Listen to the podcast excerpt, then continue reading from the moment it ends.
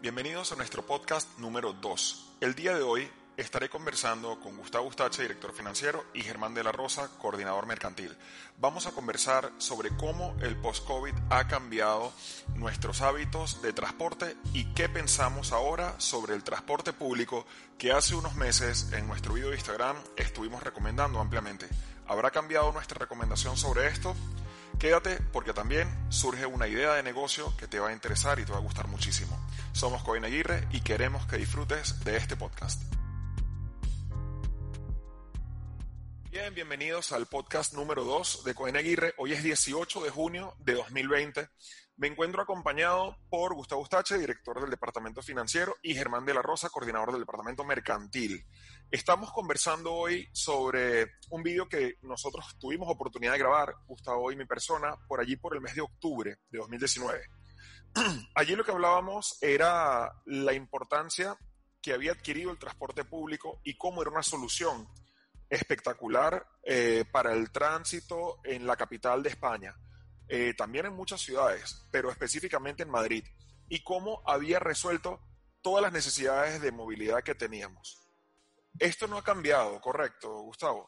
No, no, no ha cambiado, sigue siendo una, ah, una buena oportunidad. Lo único que a raíz, obviamente, de lo que es el, coronavirus, uh, existe aquel temor, entre los cuales me incluyo, de las personas a montarse en transporte público, por ejemplo, por la cuestión del hacinamiento.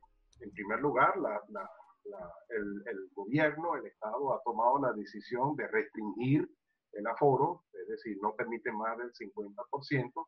Entonces, por una parte, el temor al hacinamiento y por otra, si regulan este hacinamiento y se reduce en esa proporción, también lo que puede suceder es que pasen, por ejemplo, varios buses y no haya oportunidad de, montarse porque ya vienen con el aforo completo. Claro. Entonces, eso, eso presenta una situación un poco difícil para los usuarios. Claro. Germán, eres uno de los grandes afectados de todo este problema porque eres un, un asiduo usuario eh, diario antes del coronavirus de transporte público. Te resolvía y te resuelve un gran problema porque vives a una distancia importante de la oficina, vives a 40 kilómetros de la oficina. Para que quien nos está escuchando pueda entender el gran beneficio que es el transporte público y el desarrollo que tiene, cuéntanos, ¿cuánto te cuesta eh, tu tarjeta para cubrir ese rango, el tiempo que te soluciona y la cantidad de kilómetros recorres? Porque la gente en ocasiones no se da cuenta de cuántos kilómetros puedes recorrer en tan poco tiempo, ¿bien? Y lo poco que te cuesta, porque si tienes que convertir esos kilómetros en gasolina, en un vehículo propio, en un garaje en Madrid, en otros factores, pues claro, se encarece. Cuéntanos un poco, ¿cuánto te cuesta tu transporte público? ¿Cuántos kilómetros haces? ¿Cuánto tiempo te toma? ¿Y cuánto te aliviaba en tus necesidades de transporte? Mira, eh, efectivamente yo vivo a 40 kilómetros del centro de Madrid, eh, hacia la Sierra de Madrid Collado Villalba. Eh, esto está, eh, Madrid se divide, la comunidad de Madrid se divide en varias zonas, la zona centro, que es la zona A, y después empieza la zona B, la zona B1, B2. Yo estoy en la B3, hay hasta la C1. Eh, ¿Qué quiere decir? Yo hago todos los días 80, y, 80 kilómetros de, ida y vuelta. El costo de un abono para la, para la zona B3 eh, son 84 euros. Si yo, si yo pagase cada billete en sencillo, son 360 para yo llegar hasta Madrid. O sea, serían 720 para trasladarme desde mi pueblo hasta Madrid y después lo que gaste internamente en Madrid, que son a 120. Correcto. Queremos decir que estamos hablando de 9 euros eh, diarios. Correcto, correcto. Eh, el, ¿Qué es lo que pasa? El abono de transporte es un instrumento que la administración te otorga para que tú tengas una facilidad de transporte. Y de tiempo, Germán, estos 40 kilómetros más o menos, eh, ¿cuánto tiempo te tomaba antes del, del, tema del coronavirus? Yo tardo desde, la, desde mi casa a la oficina una hora, una hora exacta. No hay, y digo salir de casa, o sea, movilizarme hasta la parada del autobús o de la Renfe y llegar hasta la oficina. ¿Qué distancia tienes hasta la parada, más o menos caminando? Eh, como ocho minutos. Ocho minutos.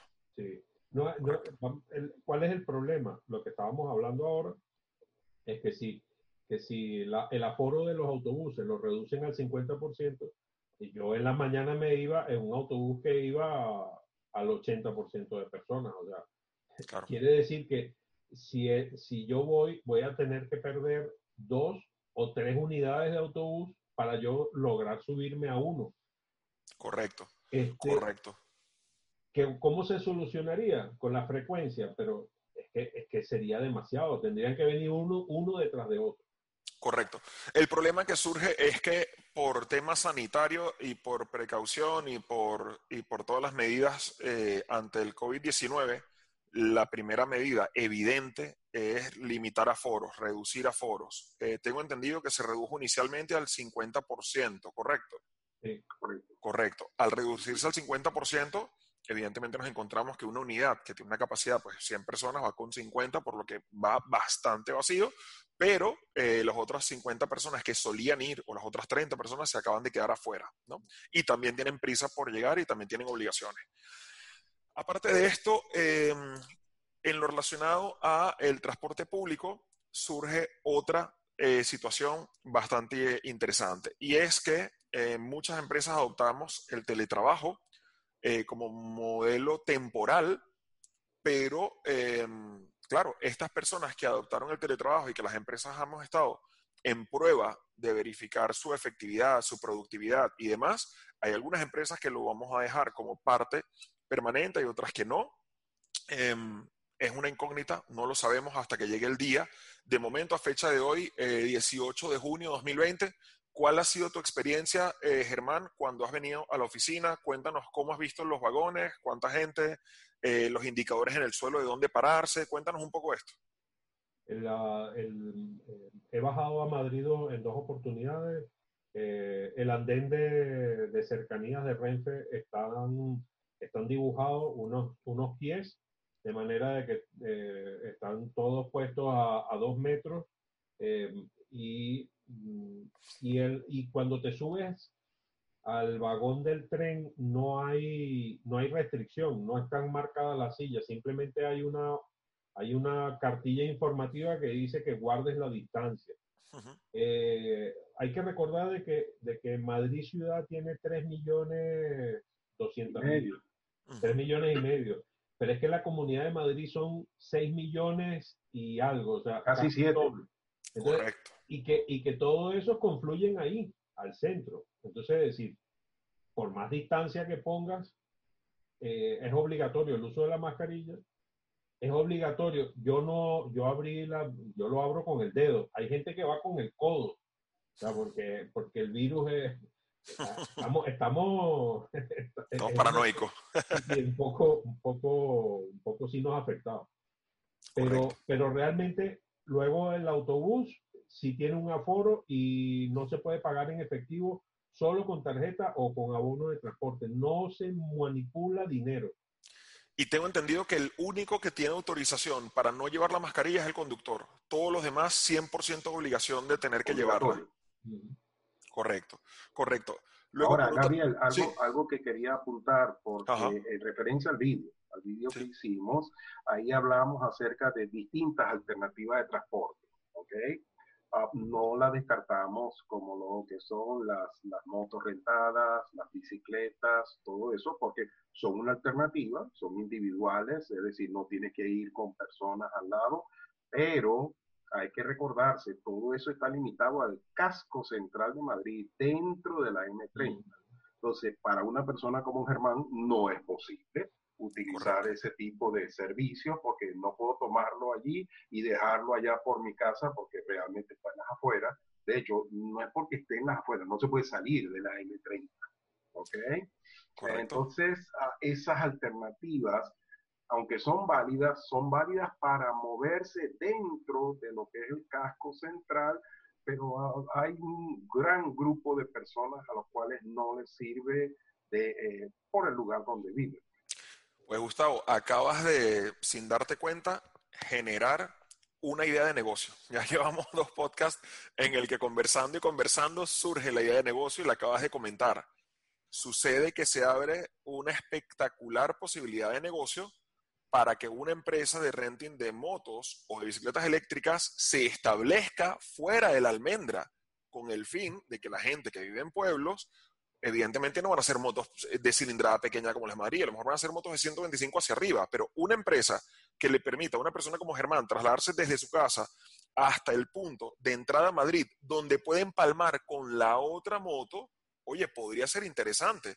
Va a ser a lo mejor un servicio un poco más caro, pero a Germán le otorga la tranquilidad de que no está metiéndose en una cápsula con personas, tiene eh, la distancia de seguridad, tiene, o sea, hay una oportunidad de negocio allí. A lo mejor una empresa de renting de motos, de monopatines, de bicicletas o incluso de vehículos que se especialice solamente en las afueras de Madrid para ese 3 millones y medio adicional que vivimos adentro para que puedan encargarse. ¿No les parece que sería una buena idea? Claro, es una buena idea porque realmente estás quitándole la preocupación a la persona de estar metido, porque además, eh, vuelvo a decir lo mismo, yo tardaba una hora, de, la hora son 40 minutos desde el pueblo hasta que llego a Madrid, y esos 40 minutos estás encerrado con toda la gente que están tosiendo, moqueando, dentro de un autobús que por más de que no, tiene, no se les abre la ventana. Correcto. Con aire acondicionado, como igual que, igual que la Renfe. Tampoco se le pueden, se pueden abrir las ventanas.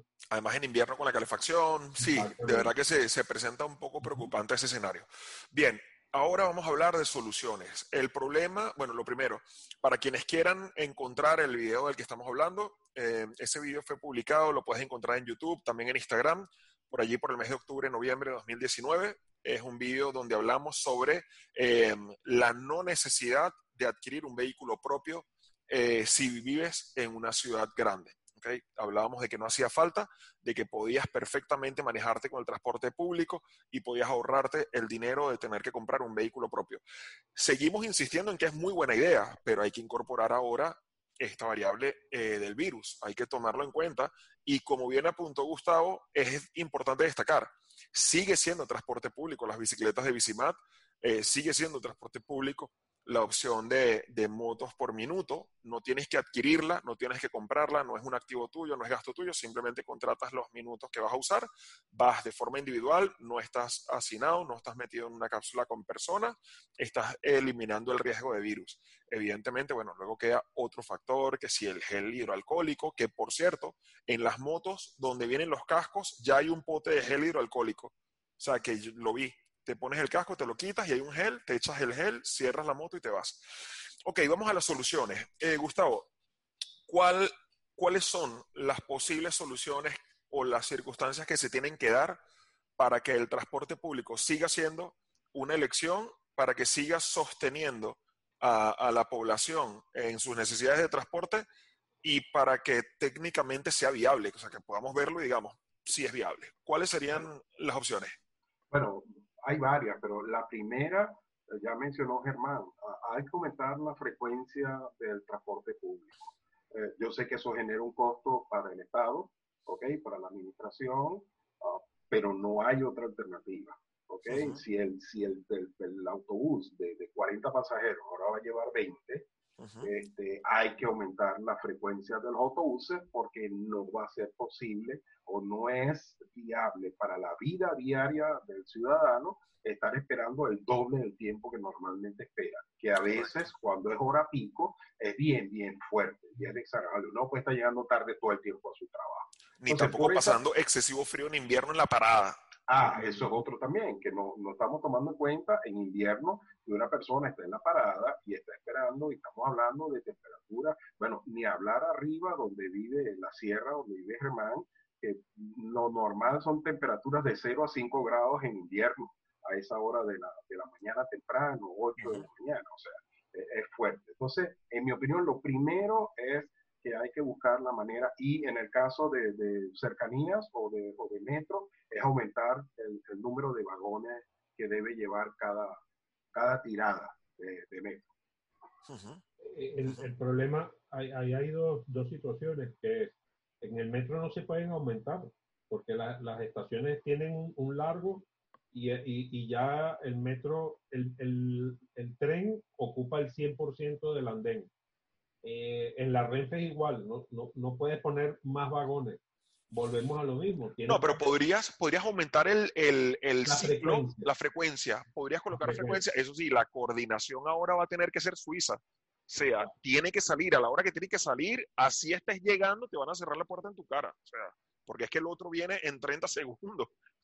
Sí, sí, sí. Es una, es una situación que, considero que, que, es viable. El tema, el tema de, de, que aumentar la frecuencia, eh, el, uso, el uso del transporte de este tipo de movilización dentro de la ciudad, de las bicicletas eléctricas, las motos eléctricas y tal, se, se va a ver incrementado porque también no es lo mismo moverse de Plaza Castilla a, San Martín, que son 8 kilómetros, es todo el paseo de Castellana, Recoleto eh, y Paseo del Prado, eh, dentro de un autobús, cuando puedes coger una moto, lo haces en, en no sé, debe ser como 10 minutos. Más o menos, sí.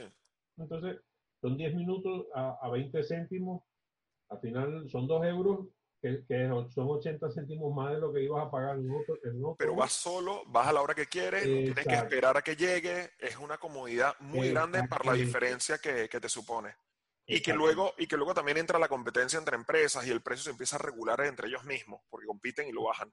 Ok, pues básicamente seguimos entendiendo que el transporte público es una excelente opción, pero al incorporar esta, esta variable del virus, consideramos que pues, va a haber que hacer el esfuerzo posiblemente de parte de la administración pública de incrementar el volumen o el tráfico, la cantidad de autobuses y vagones.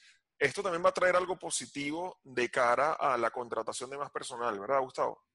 Sí, obviamente va a incrementar el eh, puesto de trabajo dentro de lo que es la EMT, que es la organización que se ocupa del transporte público. Y bueno, eh, eso es en Madrid, pero también para otras ciudades.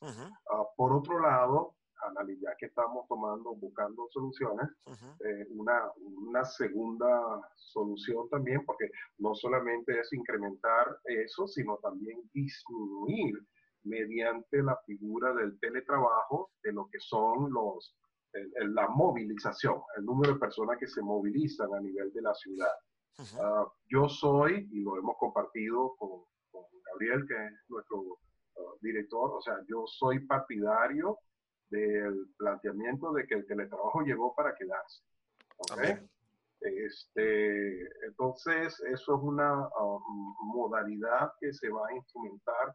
No, no soy tan esperanzado en el sentido de que pueda reducirse a la mitad el número de, yo creo que eso es mucho, pero sí, quizás puede haber una disminución de un 10% aproximadamente, poco más o menos, de personas que se van a dedicar al teletrabajo y eso va a disminuir también el volumen de circulación de personas en la ciudad.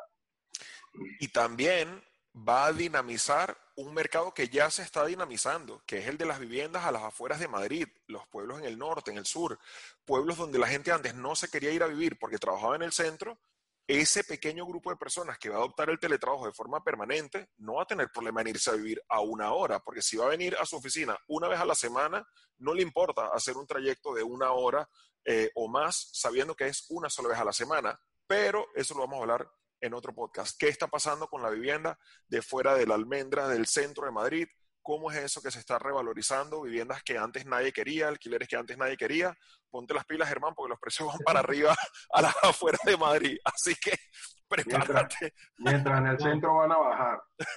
Posiblemente. Bueno, es que si estamos hablando de soluciones, eh, realmente eh, voy a comentar la solución de los que vivimos fuera de, de, la gran manzana de Madrid, de la M30, y es comprar un vehículo, hacer un renting. ¿Por qué? Porque realmente eh, me, quiero, me quiero zafar de, de, no subirme a un autobús, a un tren que está lleno de gente y que no sé la higiene de ellos.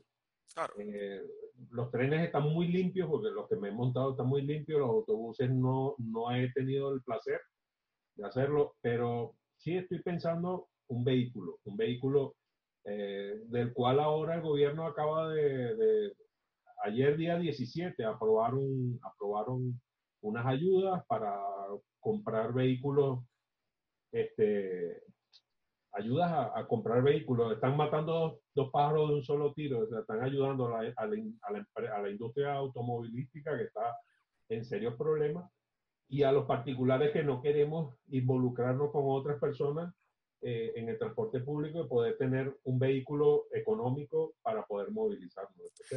es importante, Germán, esto que apuntas. Hay mucha gente como tú que va a evaluar comprar un vehículo, hacer un renting.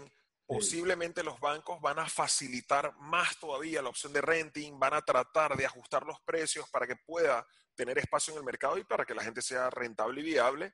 Eh, y también eh, bueno, es algo muy, muy interesante con este paquete de ayudas al automóvil, eh, con el hecho de que muchas personas han tenido cerca el virus en familiares, en vecinos eh, o directamente ellos mismos y le tienen un gran respeto, pues evidentemente eso los va a llevar a, plantearse adquirir un vehículo en, algún, en alguna modalidad, porque no van a querer estar expuestos de nuevo y por ende, que eso también lo hablaremos en otro, en otro podcast, pues posiblemente esto va a traer una, una nueva, eh, un nuevo mercado al mundo de los talleres mecánicos. Va a traer eh, que el taller, gente que antes no usaba su vehículo, ahora lo va a usar, cambios de aceite, cambios de pastilla, eh, desperfectos, daños, choques, etcétera. O sea que el mundo del taller de mecánico, poco a poco, va a empezar a notar un pequeño incremento en la cantidad de clientes que antes no, no tomábamos el coche. Bueno, para terminar, ¿qué conclusión eh, quiere dar cada uno? ¿Qué conclusión tienes tú, Gustavo? Bueno, básicamente eh, uh, sigue siendo una opción las, uh, los uh, alquileres de bicicleta, bicimar, eh, motos, hasta renting dentro de la ciudad, porque el temor a los rebrotes y al contagio es una realidad. Correcto.